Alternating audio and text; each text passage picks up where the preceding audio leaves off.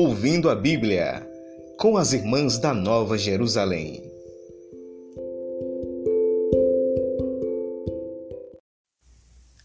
Olá, eu sou a irmã Priscila. E eu sou a irmã Socorro. Nós somos irmãs do Instituto Religioso Nova Jerusalém. E esse é o nosso podcast, agora a quarta parte, né, falando sobre o livro do Deuteronômio. Nós estávamos, nós vimos falando sobre os temas teológicos do livro, né? E hoje nós vamos dar continuidade com mais um tema, não é, irmã Socorro? Correto, irmã Priscila. Nós vamos falar hoje sobre a soberania do Deus da aliança. Esse tema, ele vai perpassar todo o livro e vai fundamentar teologicamente a lei do culto a Deus, o Deus único, em um lugar. É, ele vai fundamentar isso que Israel fazia, ou é, falando de uma maneira assim, mais como se fosse no futuro, que deveria fazer, né? Como nós, sabe, como nós estamos vendo desde o início, é algo que foi escrito depois dos acontecimentos, mas que também é algo que é escrito para outras gerações. Então tem essa linguagem do passado, do presente, do futuro. É um livro complexo, como nós já estamos dizendo desde o primeiro podcast. Então nós vamos observar várias formulações do mandamento do amor, que aqui no Deuteronômio é o mandamento principal. Nós vamos destacar duas, Deuteronômio 10, de 12 a 13, que diz assim: E agora, Israel, que pede de ti o Senhor teu Deus? Isto, que tema o Senhor teu Deus, que andes em todos os seus caminhos e que ames e sirva o Senhor teu Deus de todo o teu coração, de toda a tua alma, guardando os mandamentos e preceitos do Senhor, que hoje te ordeno para o teu bem.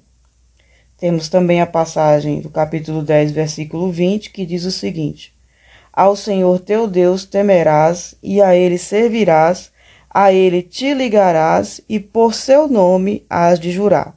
Então, algo muito forte, é, a, uma parte muito forte do Deuteronômio. Nós temos aqui é, o mandamento do amor, onde a pessoa é colo colocado para os israelitas que eles têm que servir a Deus de todo o coração, de toda a alma, guardando os mandamentos e preceitos servindo, temendo a Deus, somente a Deus, se ligando a Deus e jurando pelo nome de Deus. Então, é, é algo muito forte, é a aliança com, com o Deus único que o povo faz aqui.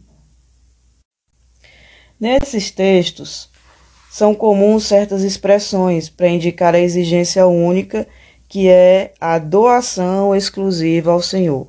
Então, o Senhor dá uma terra, o Senhor dá um lugar para eles morarem, para eles viverem, uma terra boa, onde corre leite e mel, e o que eles têm que fazer em troca é uma doação exclusiva ao Senhor, o único Deus. As expressões são as seguintes: escutar os mandamentos do Senhor, temer o Senhor, trilhar nos caminhos do Senhor, amar o Senhor, servir ao Senhor com todo o coração, ou seja, no seu ânimo, aderir ao Senhor, jurar em nome do Senhor, observar a lei do Senhor. Então, aqui o central é o Senhor. Entre as formulações do mandamento principal são inseridas as motivações históricas do mandamento que aludem aos diversos acontecimentos da história da salvação. Então, eles estão ali eles foram salvos por Deus, eles foram tirados de dentro do Egito por Deus, como se diz, com mão forte. E é, dentro dessa história é feito essa, esse pacto, essa aliança. Temos também os seguintes fatos referidos: eleição dos patriarcas, lá no capítulo 10, versículos 14 a 15, a permanência no Egito, capítulo 10, versículos 21 a 22, as pragas do Egito, a salvação no Mar dos Juncos, a caminhada no deserto, capítulo 11, versículos 2 a 7, a entrada na terra de Canaã e a permanência nessa terra, capítulo 11, versículos 10 a 12.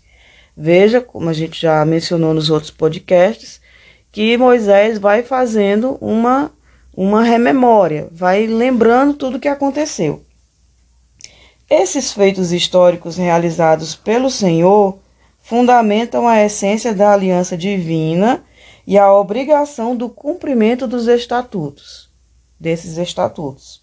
Então, se eles estão cumprindo, não é, é, não, não é por nada, né? Aconteceu alguma coisa, e uma coisa muito importante, eles foram salvos, eles foram libertos. A soberania do Deus único é o termo fundamental da teologia do Deuteronômio, para fundamentar várias leis em relação a outros povos e a exclusividade do culto. Exclusividade, no caso, do Senhor, que é único. A experiência de Deus feita pelo povo de Israel é radicalmente diversa dos outros povos. Os outros se aproximavam da divindade, sobretudo por meio do cosmos, no curso do ano, no ciclo da natureza, no mistério do nascimento e da morte, da geração, da fecundidade. Israel não. Israel encontrou-se com Deus antes de tudo na história. É um Deus que caminha com eles, que está presente com eles e que se faz, faz uma relação com eles dentro da história. O Senhor agiu sobre Israel e com ele concluiu uma aliança. Isso é algo de muito forte, de muito importante dentro do Deuteronômio. Quando a gente vai ler o livro do Deuteronômio, a gente não pode esquecer isso, que Deus está com o povo caminhando na história. Bom, Outro tema teológico importante, né, irmã Socorro, no Deuteronômio, são as leis em favor da justiça. Né? O livro do Deuteronômio, ele dá muita ênfase à Torá, né, os mandamentos, estatutos, decretos, está lá em Deuteronômio capítulo 5, versículo 31, né, com acento na exortação. Né? Então, sabemos que em Deuteronômio 16, versículo 20, né? A base das leis, ela, ela tá no amor e na justiça, né? Então, seguir a lei é seguir o caminho da vida, né? Então, nós temos algumas leis, né, que elas são, ou seja, certas leis, o descumprimento delas é, são punidas com a pena máxima, né? Elas tinham o objetivo de acabar com o mal no meio do povo, ou seja, né, pensava-se que acabando com o pecador, acabava-se com o mal dentro da comunidade. Porém, na prática, isso não acontecia. Né? Lembremos que nós estamos falando de uma outra época e de um outro contexto. Né? O livro do Deuteronômio, para nós hoje, ele levanta uma questão, né? Como combater o mal? É, nossa resposta hoje é com meios não violentos.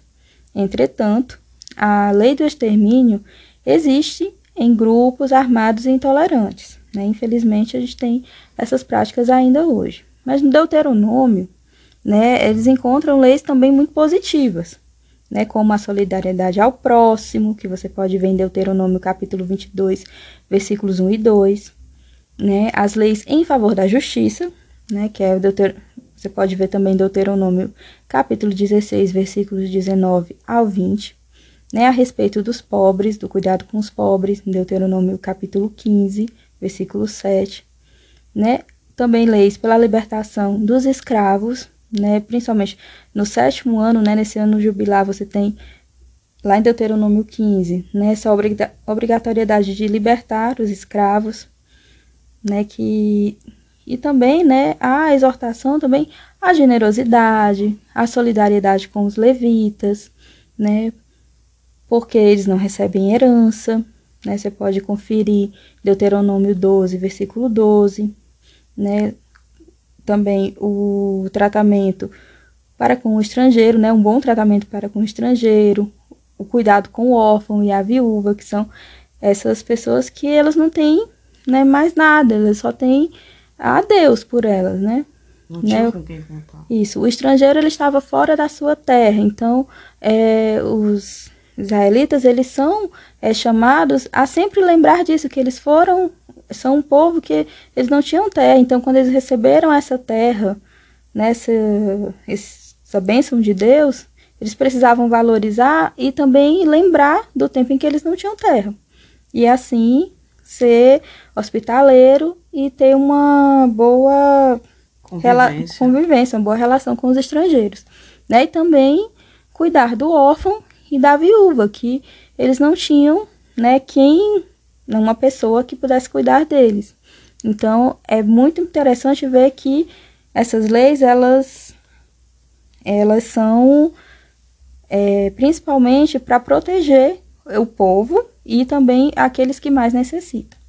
Né? Havia ainda a legislação do dízimo, né, com a função social, né, colocada à disposição do levita, do estrangeiro, do órfão e da viúva, como eu falei.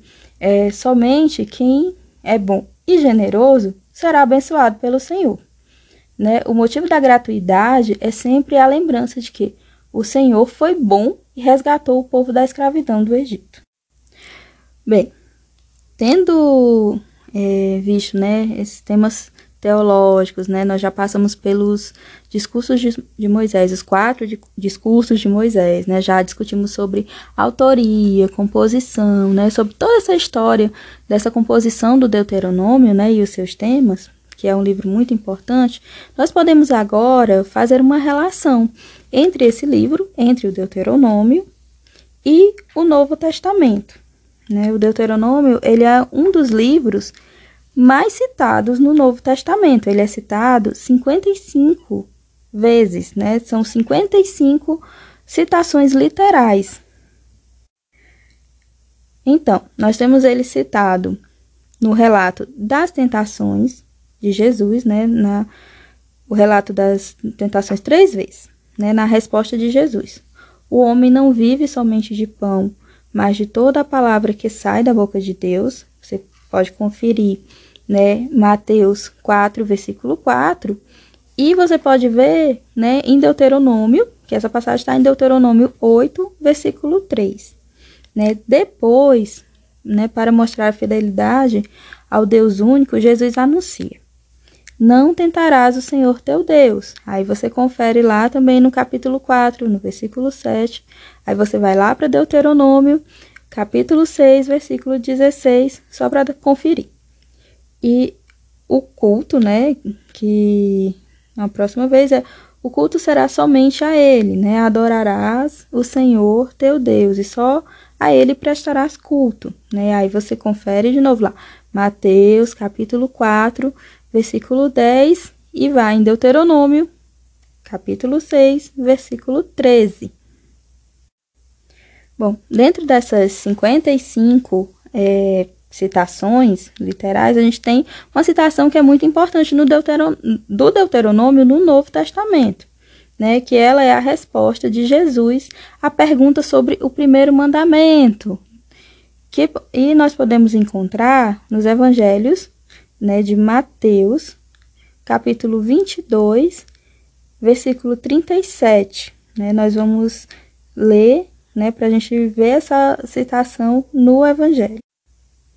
Olha só, lá em Mateus 22, no versículo 37, diz assim: Ele respondeu: Amarás o Senhor teu Deus com todo o teu coração, com toda a tua alma e com todo o teu entendimento. Essa citação que eu acabei de ler, né, você pode ver também ela em Marcos, capítulo 12, versículos 28 ao 34, e também em Lucas, capítulo 10, versículo 27, né? Ela retoma o mandamento principal do amor a Deus de todo o coração, né? Que está lá. Você pode conferir em Deuteronômio, capítulo 6, versículo 4 ao 5. Então, é muito importante nós lembrarmos sempre, né, como disse o próprio Jesus, que ele não veio abolir a lei de Moisés, mas ele veio levá-la ao pleno cumprimento. Né? Então, você confere mais uma vez na passagem lá, Mateus capítulo 5, versículo 17 ao 19. Né? E no Evangelho de João, né, destacado com insistência que o mandamento do amor a Deus e o mandamento do amor é relacionado com a observância dos mandamentos. Né? Esse é o princípio retomado da teologia. Esse é um princípio né, é, retomado da teologia do Deuteronômio. O povo ama o Senhor enquanto observa e pratica a lei do Deuteronômio, né, pronunciada por Moisés. Né? É incoerente que você que diz que ama a Deus e não siga os seus mandamentos. Né? Então a gente sempre é, o Deuteronômio ele vai dizer que você precisa ter essa coerência no seu agir, né? Aquilo que você fala, se você ama a Deus, você age de acordo com a sua vontade. Né? Estes são apenas alguns exemplos da importância do Deuteronômio para a vida cristã. Bem, nós sabemos que o Deuteronômio, né, depois de toda essa discussão, sabemos que o Deuteronômio é um livro com Deuteronômio é um livro complexo, né, da gente compreender. Então, aqui vão alguns princípios de interpretação, né, que podem ajudar a interpretar o livro do Deuteronômio. Eles são usados para a interpretação da Bíblia toda, mas que nesse caso específico pode nos ajudar a compreender melhor o livro do Deuteronômio, não é, irmã Socorro? Correto, irmã Priscila.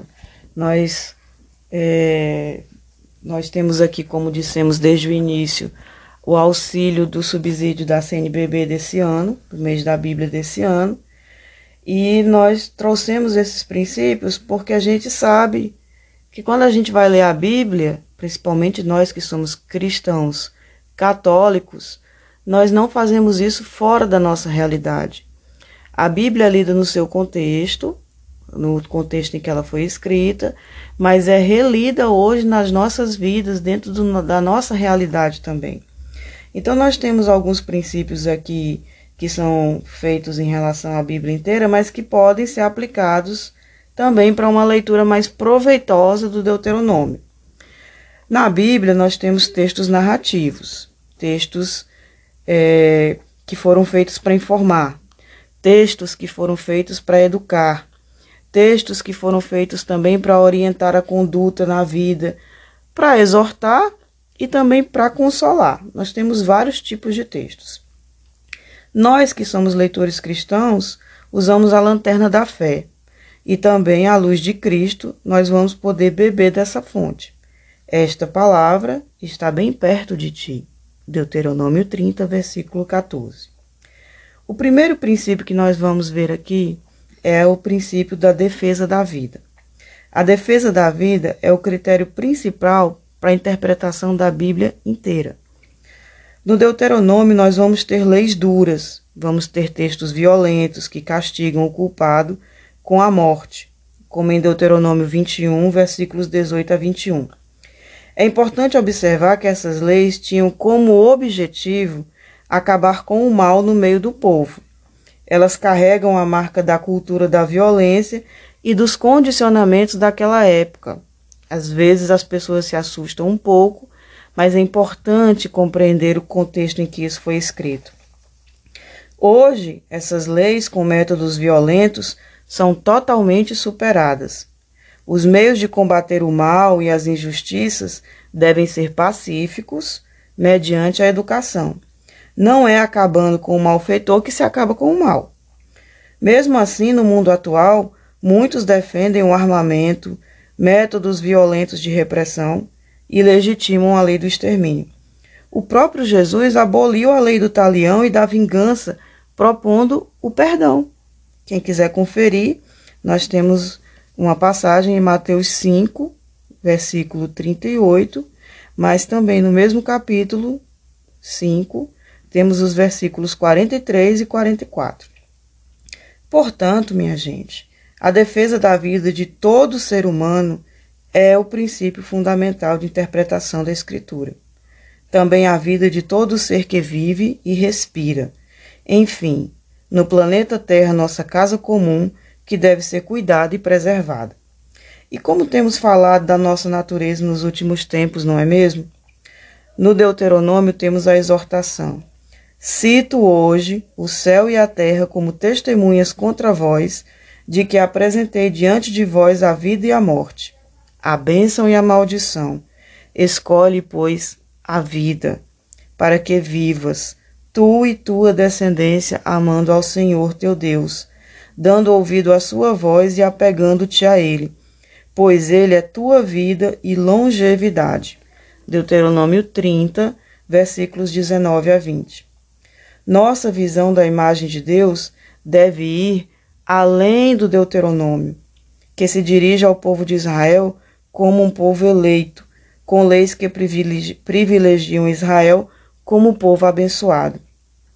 Jesus mostra a imagem de Deus mais universal. Vamos ver o que Jesus diz. Pois ele fez nascer o sol sobre maus e bons, e faz descer a chuva sobre justos e injustos. Mateus 5, versículo 45. Essa teologia mais aberta e inclusiva encontra-se também no Gênesis. Deus faz aliança com Noé, sua família e todo o ser vivo. Deus promete que não haverá mais destruição. Gênesis 8, versículo 21, Gênesis 9, versículos de 8 a 15. Pois a aliança é eterna entre Deus e os seres vivos e toda a carne. Gênesis 9, 16. E quando Deus chama Abrão para ser pai de um grande povo, ele recebe a missão de ser uma bênção para todas as nações. Gênesis 12, de 1 a 2. Portanto, a vida é o valor supremo a ser preservado. Um segundo princípio que nós podemos trazer aqui é, consiste em ligar a Bíblia com a vida. Ao ler a Bíblia, nós devemos estar de olho na nossa realidade, na cultura e nos valores humanos que são vividos hoje. As palavras do Deuteronômio são palavras de Deus, enquanto são interpretadas e compreendidas pelos leitores, e podem lhes proporcionar um novo olhar, uma nova direção em suas vidas. Do contrário, serão palavras mortas. Quem faz a leitura fundamentalista lê a Bíblia desligada da realidade atual. Por isso, pode cometer, em nome de Deus, as barbaridades que cometiam aquele povo, matando pessoas inocentes, destruindo lugares sagrados. Então, uma coisa importante para a gente lembrar aqui é que nós, cristãos católicos, não fazemos leitura fundamentalista da Bíblia. Quem tiver qualquer dúvida sobre isso, é só consultar os documentos da Igreja a respeito da interpretação da Bíblia. Vamos agora pegar um exemplo do Deuteronômio. Quando fala da entrada e da posse da terra, Moisés ordena votar aquelas nações ao interdito. O que é que significa isso? Significa o extermínio. Significa que eles não fariam aliança com elas. Está lá em Deuteronômio 7, de 1 a 2. E mais adiante acrescenta: Derrubarei seus altares, quebrarei seus pilares, racharei seus postes idolátricos e lançareis ao fogo suas imagens, pois tu És um povo santo para o Senhor teu Deus. Deuteronômio 7, de 5 a 6. Então, o que, que a gente pode lembrar aqui? A gente lembra que era um outro contexto e que naquele contexto a intenção era purificar a religião e defender o culto ao Deus único. Hoje, de forma alguma, pode-se admitir essa prática.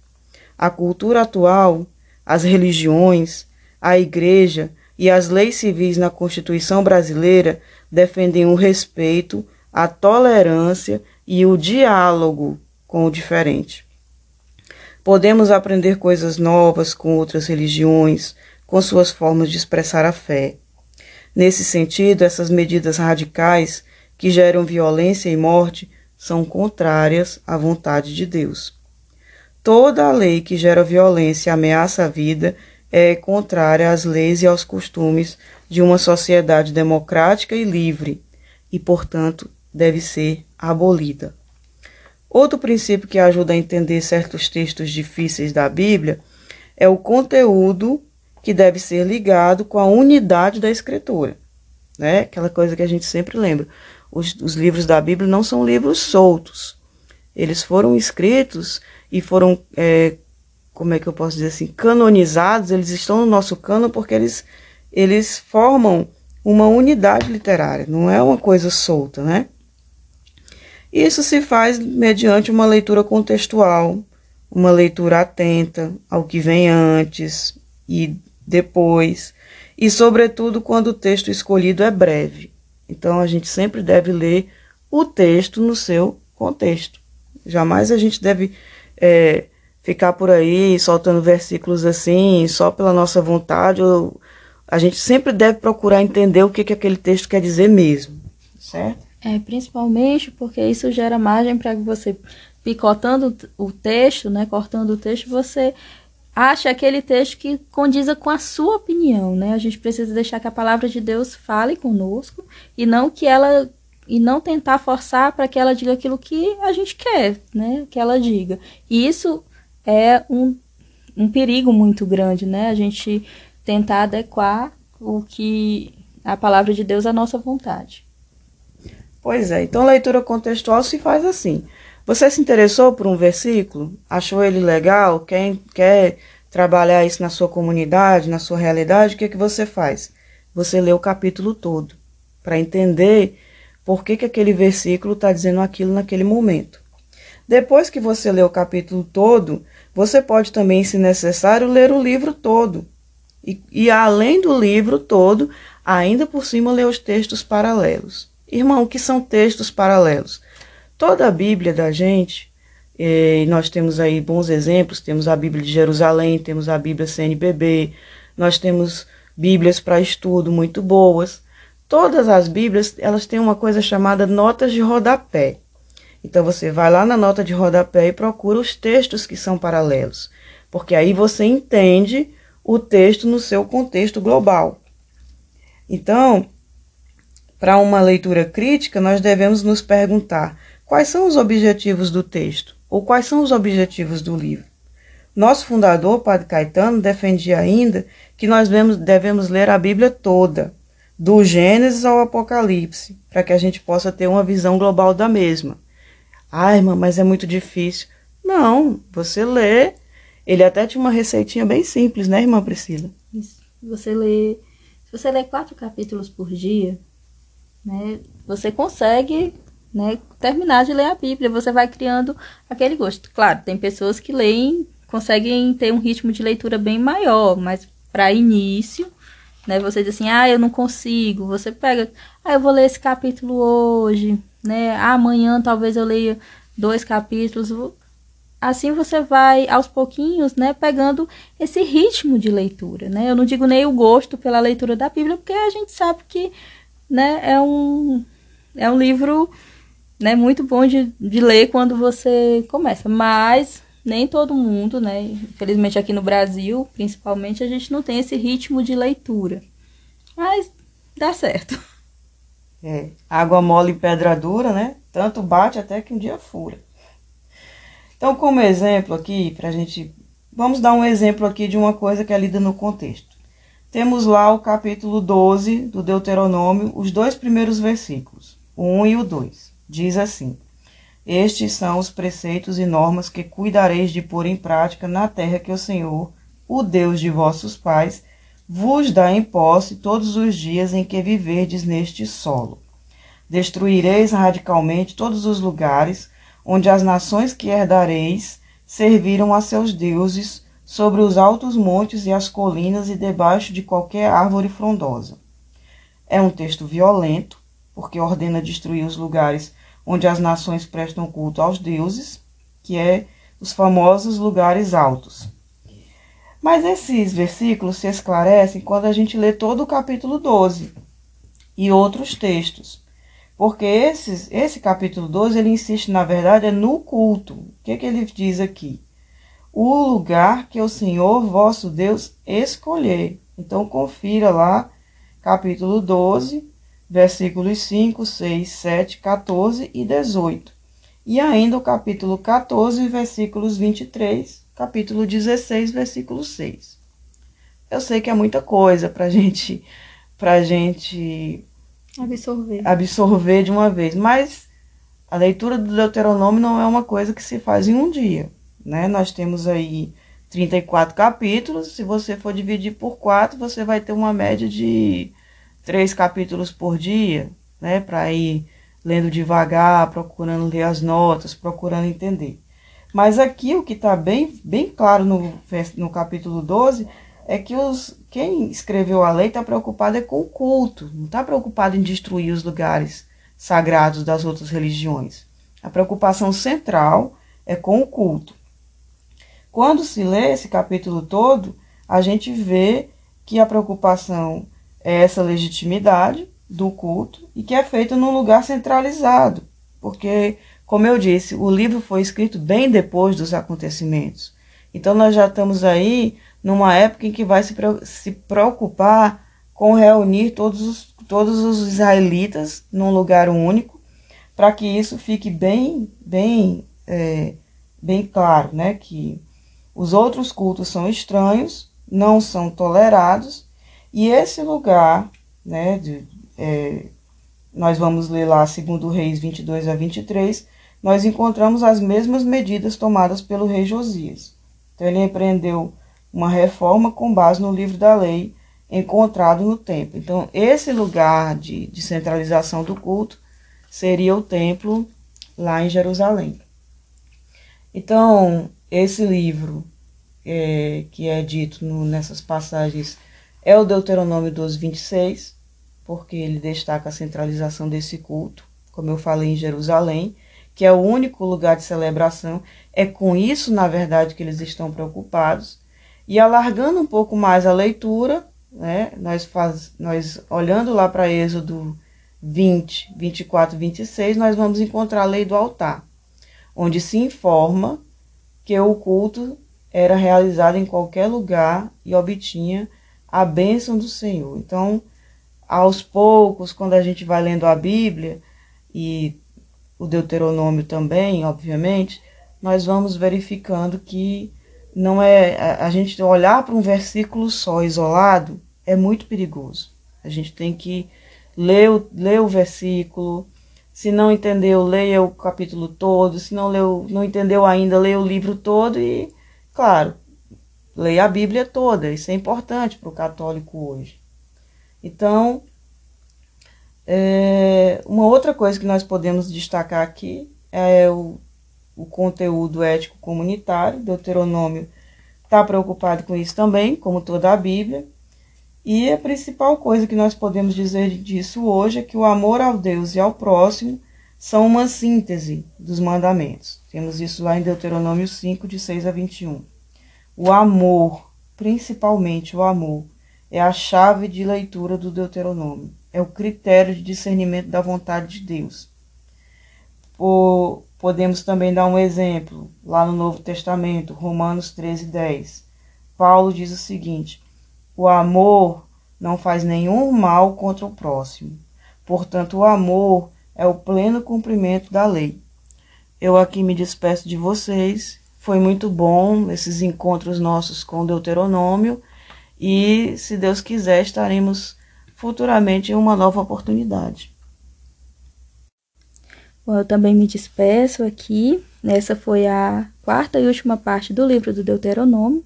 Teremos outros temas em outros podcasts, né? E esse foi o livro do Deuteronômio no seu contexto geral, não é, irmã Socorro? Exatamente, irmã Priscila. Fica então o convite para que vocês possam continuar conosco né, nesses programas que a gente prepara com tanto carinho para vocês. Nosso, nosso carisma é a Bíblia e nós estamos aqui. Quem precisar de auxílio é só nos procurar nas redes sociais que nós poderemos dar informações maiores a respeito da interpretação da Bíblia. O nosso muito obrigado a todos vocês e até a próxima, minha gente. É, fiquem com Deus e até a próxima.